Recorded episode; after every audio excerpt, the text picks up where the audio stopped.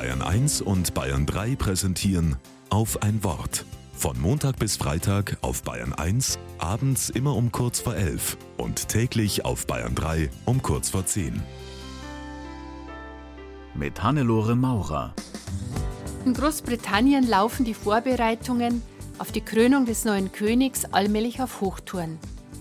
Ich beneide Charles III. nicht um dieses Amt.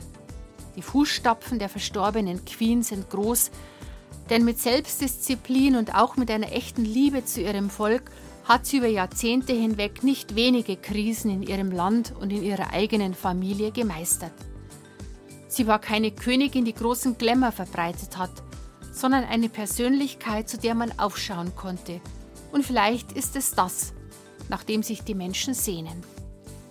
Als Christen salben wir bei der Taufe übrigens auch jeden Täufling, ob Säugling oder Erwachsenen, zu einem königlichen Menschen. Bei der Übergabe des weißen Kleides heißt es dann in der Taufliturgie, bewahre diese Würde für das ewige Leben. Dieser Satz trifft mich jedes Mal im Innersten. Mir ist bewusst, wie oft Menschen die königliche Würde genommen wurde, die wir ihnen in der Taufe zugesprochen haben.